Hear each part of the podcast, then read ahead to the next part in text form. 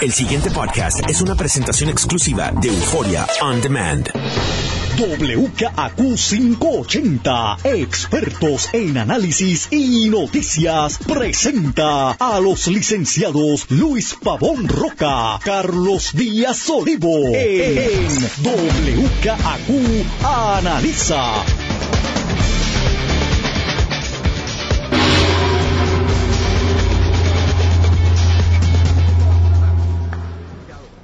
Y con ese gong comenzamos desde la venta gran fin de año de Kia y Nissan. Para que aplaudanse, muchachos, pues claro. Así es que se empieza un programa. ¿Qué compraste? ¿Ah? ¿Qué compraste? No he comprado nada, pero ya Adiós, pequeñito un bon ahí. Ah, porque es que aquí hay un gong para los que no nos estén viendo por televisión, que deben ser todos, porque esto es un programa de radio. Si nos está viendo por televisión me preocupa. Aquí cada vez que realizan una venta, me explican, tienen un bello gong oriental, me imagino un Nissan y Kia, pues son de aquella parte del mundo, y alguien viene y hace... Lleva dos, dos. Ya van dos, uno para ti, No, uno para no, mí. tú pagarás los dos y me das uno a mí. Nada, estamos aquí en un magno evento de eh, Nissan y Kia. Como dije ahorita, adiós, dejé el parito, me lo traje para acá. Eh, muy buenos días, soy Luis Pavón Roca, le doy la bienvenida a WKQ Analiza. Está la vendedora, se fue para allá, le dio a bochornar, yo creo que está. De cualquiera. Carlos miedo, Díaz yo, Oliva. yo no la culpo. Mira, ahí viene, ahí viene, ahí viene. Eh, bueno, es que yo soy como los nenes chiquitos, si me ponen ahí Eres como un nene chiquito. Mira, eh, todavía- Estamos aquí en el Irán Bison. Estamos en el Gran Bison. En la carpa. Creo que las puertas al público abren a las 10. Eh, pero nosotros estamos aquí Desde calentando ya. los motores desde ya. Y si usted llega, seguro que lo dejan entrar. Sobre todo si tiene al- alguna intención de comprar un carro. Aquí es el sitio. Va a salir montado. Va a salir montado. Y veo aquí un montón de gente que me imagino que son los que bregan con financiamiento. ¿Sí? Hay de todo. Hay de todo. Pues muy bien. Pero aquí financian carros. Sí, porque ahí dice Reliable. Ahí dice Reliable. Y aquí dice First Bank. Así que, Y Banco Popular. Sí, hay de ¿dónde todo. está Banco Popular? Mira, allí dice Popular Auto. Así que, escoge carro, escoge financiamiento y siga por ahí eh, en su carrito nuevo. Mira, eh, Carlos, sigue. Sí, sigue caliente eso de la... Todo sigue caliente.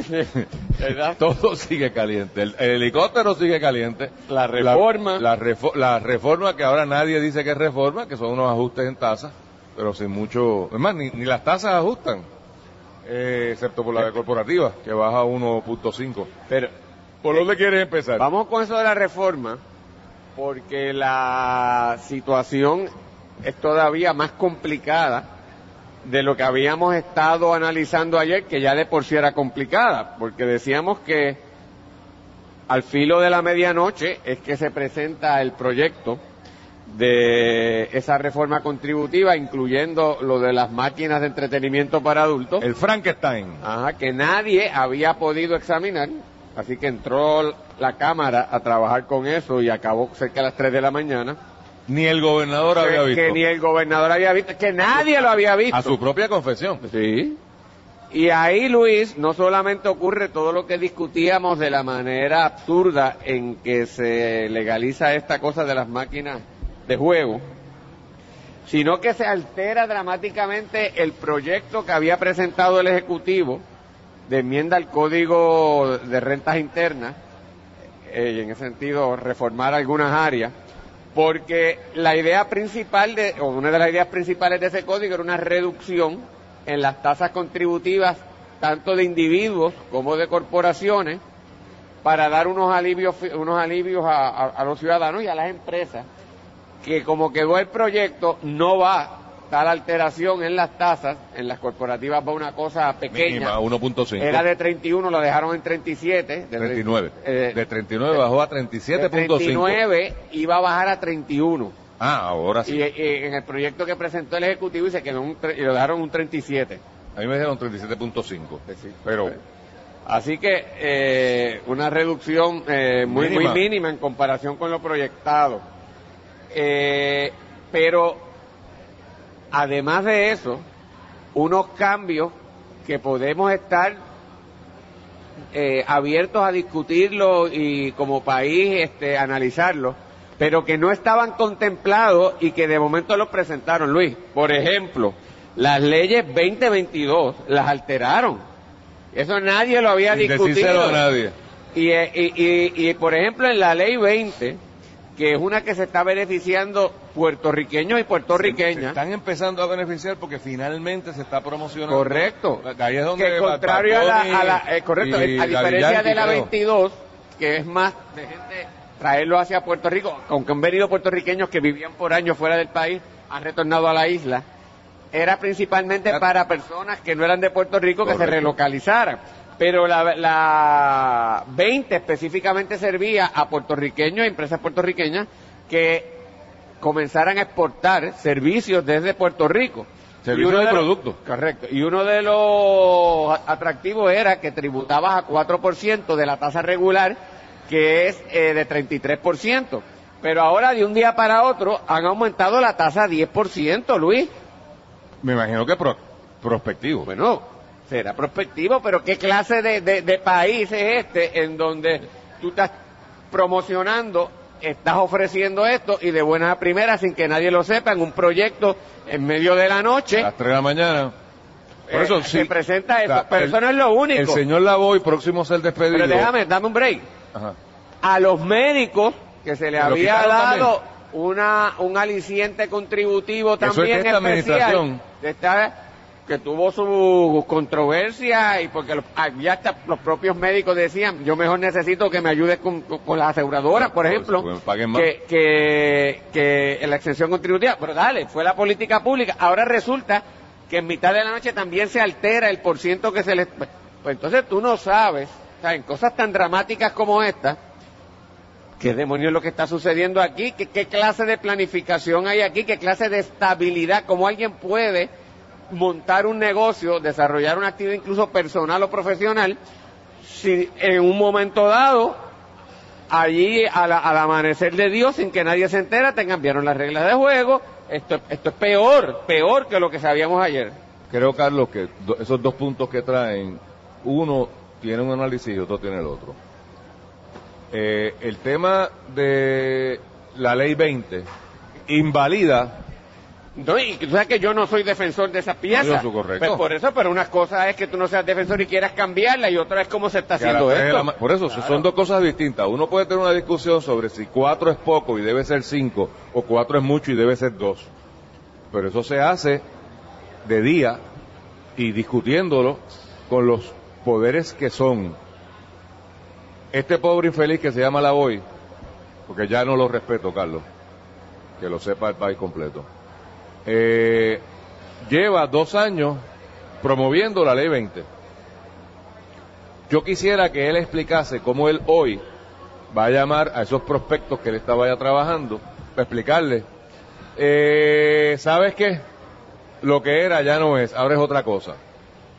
Cómo él genera confianza en un mercado internacional donde dicen que están buscando, eh, ¿verdad? Que se establezcan empresas en Puerto Rico. Digo dice porque no he visto nada, eh, he visto mucho bla, bla, bla, pero no he visto mucha acción.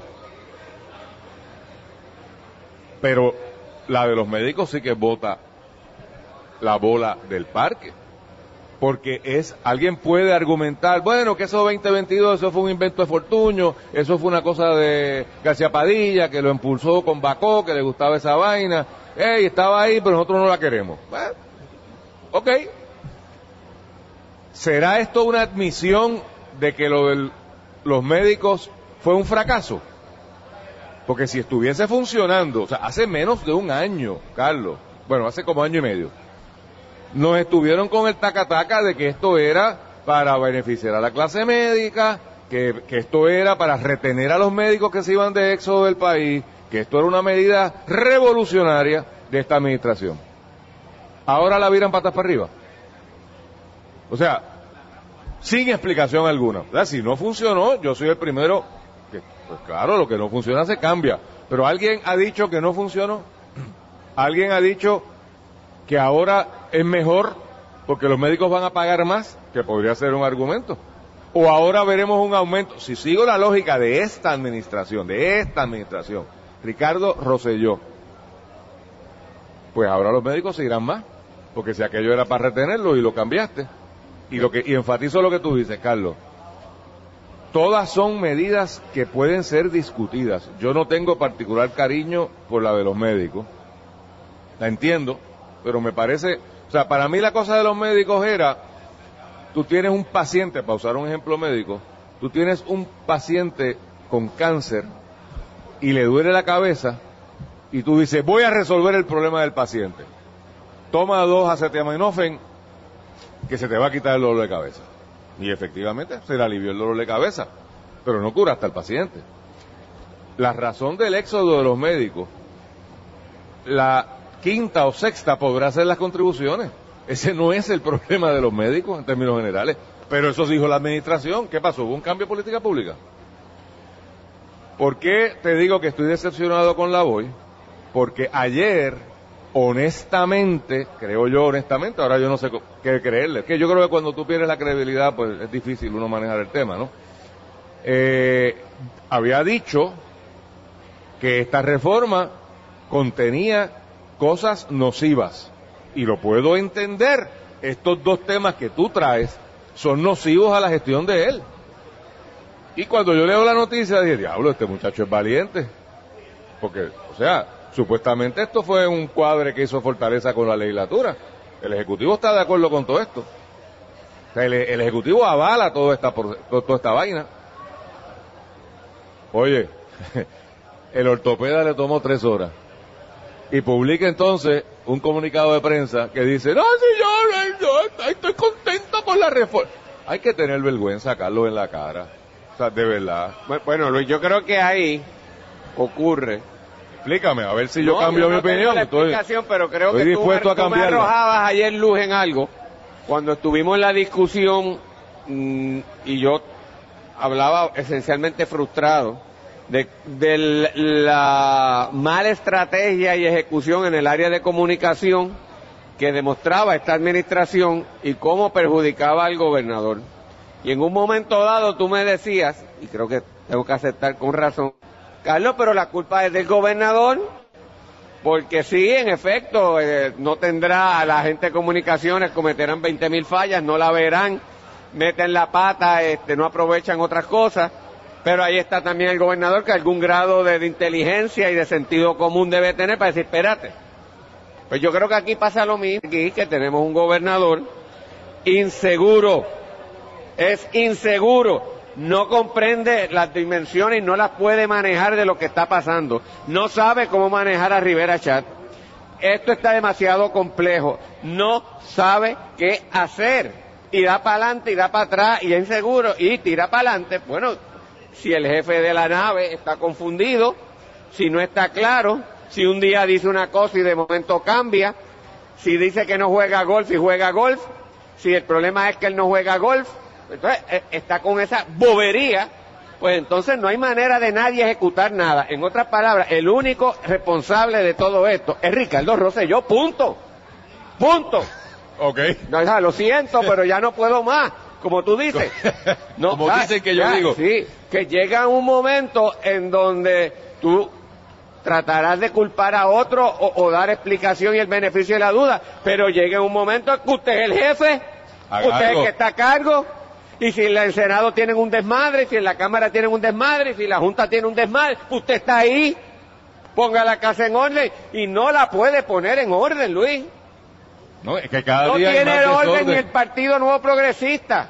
Entonces, lo peligroso de esto es que Tomás Rivera Chat le da en la cara cada vez que, que quiere, pero cada vez que le da en la cara, si es verdad que el gobernador lo empequeñece y lo humilla, destruye al Partido Nuevo Progresista, porque la consecuencia de esto es que no es que el gobernador no se haga viable y se le dificulte su gestión, es que el Partido Nuevo Progresista, con esto que está pasando, deja de convertirse en un instrumento viable, incluso para los objetivos nobles que también tiene como instrumento, ¿verdad?, de lucha política y social y económica en el país. Y esto pasa y no, y no hay no hay liderato, no ejerce nada. Entonces los alcaldes que antes eran una fuerza niveladora y de, pre- eh, de- y- y de estabilización en el PNP no existen tampoco. Y anda cada cual velando cómo se defiende. Y tampoco pueden hacer con el gobernador porque el gobernador al fin y al cabo tampoco los defiende. Así que el gobernador se quedó solo. Está solo. Ah, y a la misma vez tiene a Rivera Chat destruyéndole el- la mitad del gabinete. Correcto. Porque ahora mismo, y puede que haya razón, porque cada cual tiene desde su perspectiva razón. Lo que pasa es que en política tú no puedes permitir que esas luchas e intrigas que siempre existen Sea la primera escalen plana. públicamente a estos niveles y te socave tu administración y tu partido. Entonces, ahora mismo las pobre- la, la secretaria de Justicia está en entredicho. Indicted. Está entredicho. O sea, está. Y yo no sé qué está Eh, esperando Tú, independientemente de lo que pase aquí, de si es verdad, si es mentira, eso le crea una inestabilidad a quién? A Ricardo Rosselló. Correcto. ¿Y, y hasta cuándo va a seguir así? Cógete, volviendo a la voy. O sea, ¿cómo es posible que el secretario de Desarrollo Económico diga hoy, o sea, a X hora, esto tiene, con- le han hecho enmiendas que le hacen daño? Y entonces a las tres horas cambie de parecer. Porque le tiene miedo a Tommy, chico. No, pues chicos, pues, Eh. entonces, pues entonces que. Oye, ay, ay, Tommy me va a dar. Eso es. Me da, me da Tommy. Eso es. Eso es.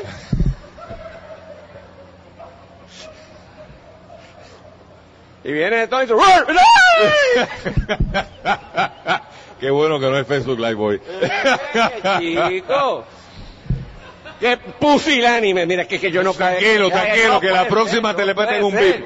La próxima te le meten un bip. Mira, vamos a hablar de juegos de azar. Vamos a hablar de algo que... Que nos una. Que nos una. Mira, del tema de los juegos de azar, que obviamente lo empezamos ahora y lo terminaremos después de la pausa, pero quiero empezar diciéndote que lo más que me llama la atención es una admisión que hace la distinguida secretaria de Hacienda, que es distinguida, o sea, no lo estoy diciendo eh, irónicamente, creo que es una gran funcionaria.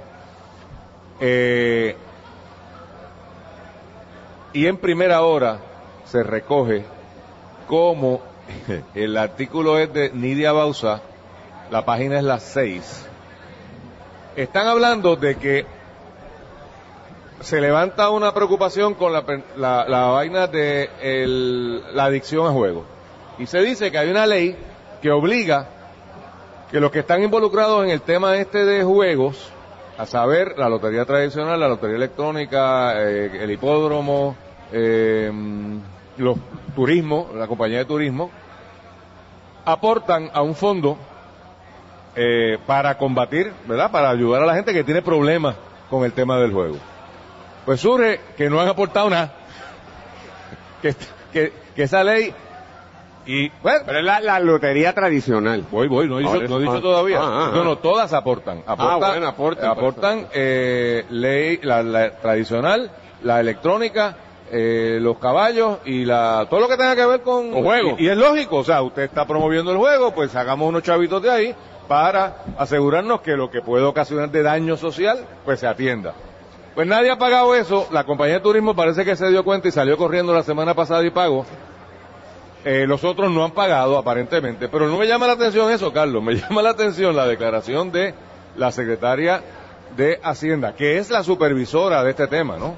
Eh, que dice, y cito, eh, mientras la secretaria del Departamento de Hacienda, Teresita Fuentes, expresó en una ponencia escrita que los resultados operacionales de la lotería tradicional reflejaban y continúan reflejando pérdidas por lo que dichas aportaciones fueron interrumpidas. O sea, ella justifica, tremenda justificación, ella justifica que yo no puedo pagar esa aportación porque yo estoy perdiendo chavo en esa- ese negocio. Bueno, pero, pero vamos por partes. Primero, ¿cómo es que tú pierdes chavo en una lotería? O sea, hay que, hay que ser bien olímpico. Es un monopolio del Estado. Lo han combatido en los tribunales cuando ha venido gente con algún tipo de, de juego. ¿Te acuerdas con Boys and Girls Club? Creo que hubo una controversia sobre unos tiquecitos que vendían, qué sé yo. O ¿cómo es que el Estado, y no es Teresita porque ya llegó ahí hace, qué sé yo, un mes, ¿cómo es que el Estado sostiene una actividad que pierde dinero en un momento como este? Lo admite, pierde dinero y para los que compren la justificación, se justifica que no pagan lo que tienen que pagar, no pagan lo, lo que dispone una ley. Sea, la ley dispone que tú tienes que pagar. Y la ley no dice, a menos que estés en ganancia o, o, cuando estés en ganancia. La ley dice que hay que aportar, es una obligación. No cumplen con su obligación. Pierden dinero. ¿Y por qué estamos haciendo esa actividad? Pero Luis, ¿por qué te sorprende? Nosotros que, quebramos un monopolio en energía eléctrica. Roberto Octavio quebró la Iglesia Católica en Puerto Rico y ahora la lotería, que es un instrumento mundial para generar ingresos, nosotros generamos pérdidas. Pues somos unos campeones. Somos campeones. Hemos reescrito la historia. Somos campeones. De verdad que sí. O sea, ¿Y cómo entonces Pues es posible que, esto es una cosa. que si eso es así, o sea, la pregunta que yo haría para los defensores de la lotería tradicional, con las otras loterías cuadran y salvan eso, pero si la, como tú dices, Pero- si la tradicional no está cumpliendo su función, hay que cerrarla. Entonces, pero la- yo supongo que la mantienen por algo folclórico y porque hay uno, pensarán que hay un costo político de una gente que todavía vende su billetito y No, que pues no se, pe- yo supongo, pero eso, lo que tú pero- estás planteando es un análisis más profundo de que esto no está cumpliendo su propósito. no, y otra cosa, ¿cómo afecta? Si, si yo tengo esa actividad en pérdida, la aprobación de las traganíqueles abona a que esa pérdida aumente o se disminuya. Lo, sabe, Luis. lo no, pero lo lógico es pensar que mientras más Aquí no oferta, aplica la lógica. Aquí no aplica la ¿Por qué lógica. estás hablando de lógica? ¿Tú no te Eh, das eh, cuenta que no hay lógica en nada? Ay, Virgen. Oye, Pero oye, es este que, está... eh, eh, pero tú- mira, dale un café. Yo no sé si es que yo a no mí, bebo el andar tanto contigo, el cinismo me lo has Yo, transmitido. yo creo que sí. Yo creo que sí. Pero ¿cómo es posible?